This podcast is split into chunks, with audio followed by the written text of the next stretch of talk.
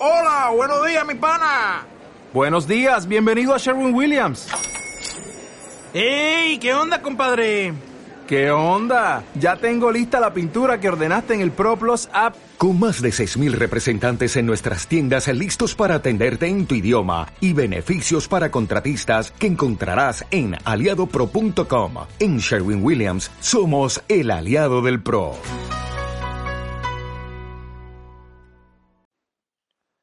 En el episodio 385 de Irando Fino Daily os voy a hablar de la situación que vivió eh, Gustav Iden, el campeón del mundo de 70.3, en el pasado, eh, bueno, half, en el pasado media distancia, en el pasado 70.3 de Niza, acerca de la no sponsorización para su bici de, de competición. Venga, vamos al lío.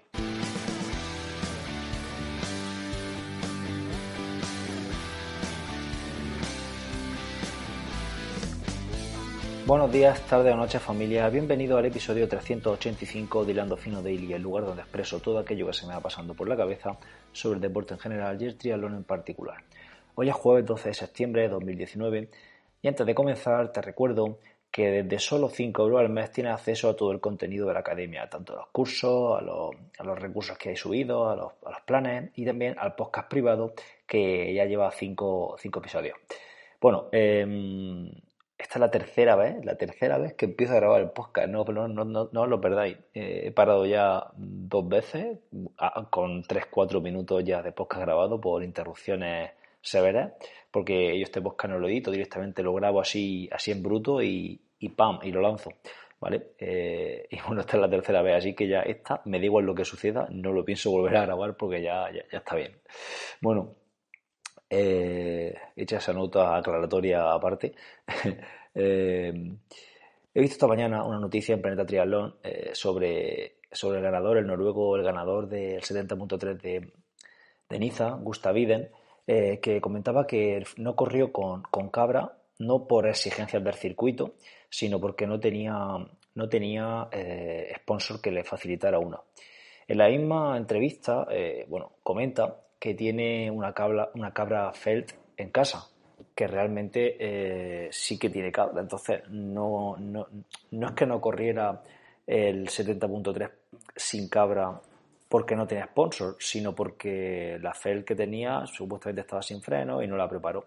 Entonces, yo supongo que las exigencias del circuito, un circuito duro, técnico, bajando y tal, pues hicieron que no se preocupara mucho por ello, no porque no tuviera cabra. Entonces, bueno, supongo que esto también será una estrategia que tienen los deportistas profesionales para, pues para presionar a las marcas y crear un poquillo de revuelo al respecto por si, bueno, si consiguen mejores condiciones con su sponsor o si les llega algún sponsor, pues muchísimo mejor.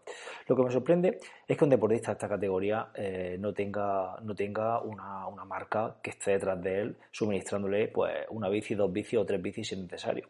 Y no estamos hablando de un deportista de capa caída o que esté en toda su madurez deportiva y ya le queden pocos resultados internacionales buenos por hacer.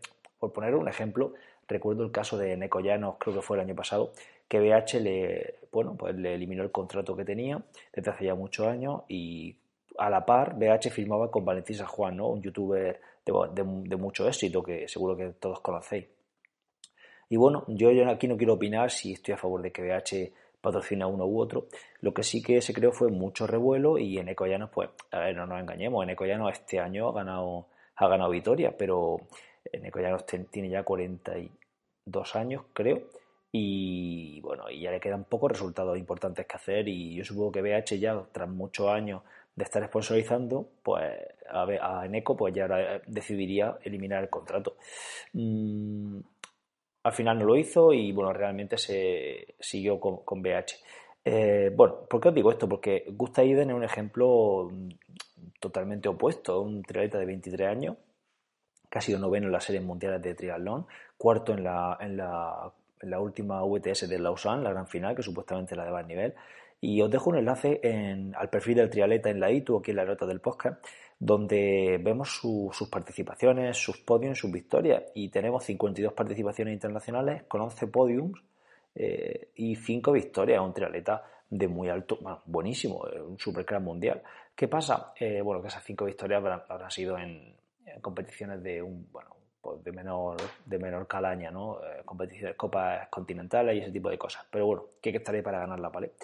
Em, entonces, más cosas. Compitió con una Specialized Venger, una, una Venger de estas, ¿no? Con su acople largo y tal, eh, que es la bici que tiene para la para las series mundiales, que yo entiendo que esta bici, vamos, él no se la compraría. Todo esto son suposiciones mías que hago aquí apoyado en la barra, en la barra de un bar, ¿vale?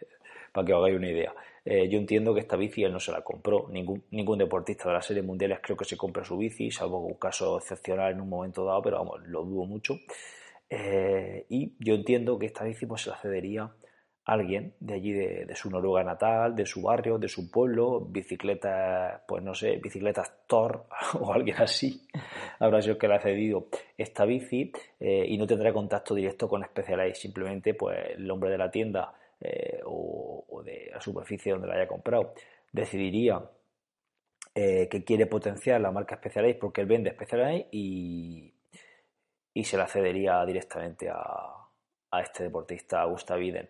La verdad que esto es una cosa que estoy diciendo, como digo, sin conocimiento de causa, pero que es una práctica muy común de, los deportistas de, los triatletas de alto rendimiento, es decir, no tienen un contacto directo con la marca, a excepción de, por ejemplo, eh, Javier Gómez Noya, que sí que tiene contacto directo con Specialized segurísimo, vaya, no, no, no consigue la bicicleta a través de una tienda, sino que pues con su manager o con su bueno, con sus contactos que tiene, pues directamente habla con las marcas, eso, eso es normal. hablo de Noya y de muchísimos deportistas de primer nivel mundial, ojo. Pero deportistas de alto rendimiento, gente de nivel nacional y tal, lo que consiguen son sponsorizaciones menores a través de, convenios con, con, tiendas, ¿no? La tienda que trae Orbea de turno de, de una ciudad, pues decide cederle a, a un deportista del barrio del, o de la ciudad pues una bicicleta para que le haga publicidad de esa tienda y demás. Y al final, pues, eh, al final es, algo positivo tanto para la marca como para la tienda, ¿no? Y bueno, pues el deportista tiene su bicicleta cedido durante un año, dos años, o el tiempo que consideren oportuno, una bici nueva, eh, la tienda a la vez también se, se, se sponsoriza, tiene, tiene mayor difusión puesto que le ha cedido la bici y aparte, eh, pues la marca también está representada, ¿no? Ahí. Entonces, pues bueno, eh, realmente es una forma muy común que tienen los deportistas de, nivel nacional de, usar esta, esta estrategia, pero claro, un deportista de, del nivel de, de Gustav pues no creo que utilice esta, esta estrategia. Y claro, y también para, para una tienda ceder eh, una bici convencional y además también una cabra y a lo mejor con tan poca antelación como posiblemente Gustav se lo, se lo comentaría, pues eh, es complicado, es complicado. Son situaciones complicadas, pero que realmente eh, no tenía no, no corrió con cabra porque verdaderamente no quiso, porque podía haber competido con su Feld sabiendo con suficiente antelación como que iba a competir allí. Estoy totalmente seguro que esto el noruego lo sabía. Pero bueno, eh, también el circuito no era excesivamente propicio para cabra, aunque la mayoría llevaba cabra, con lo cual entiendo que lo, le sacarían partido a la misma, pero bueno, eh, también se podría rendir, como bien demostró el noruego, con, una bici convencional. Y bueno, eh, esto es todo lo que quería comentaros por hoy. Episodio muy corto, muy contenido. Simplemente quería eh, expresar mi opinión al respecto. Y nada, y espero que me comentéis la, la, vuestra a través del grupo de Telegram. Como siempre, gracias por estar ahí. Gracias por vuestras suscripciones, valoraciones, comentarios y bueno, y por todo en general. Bueno, nos escuchamos mañana viernes. Hasta mañana, amigos. Adiós.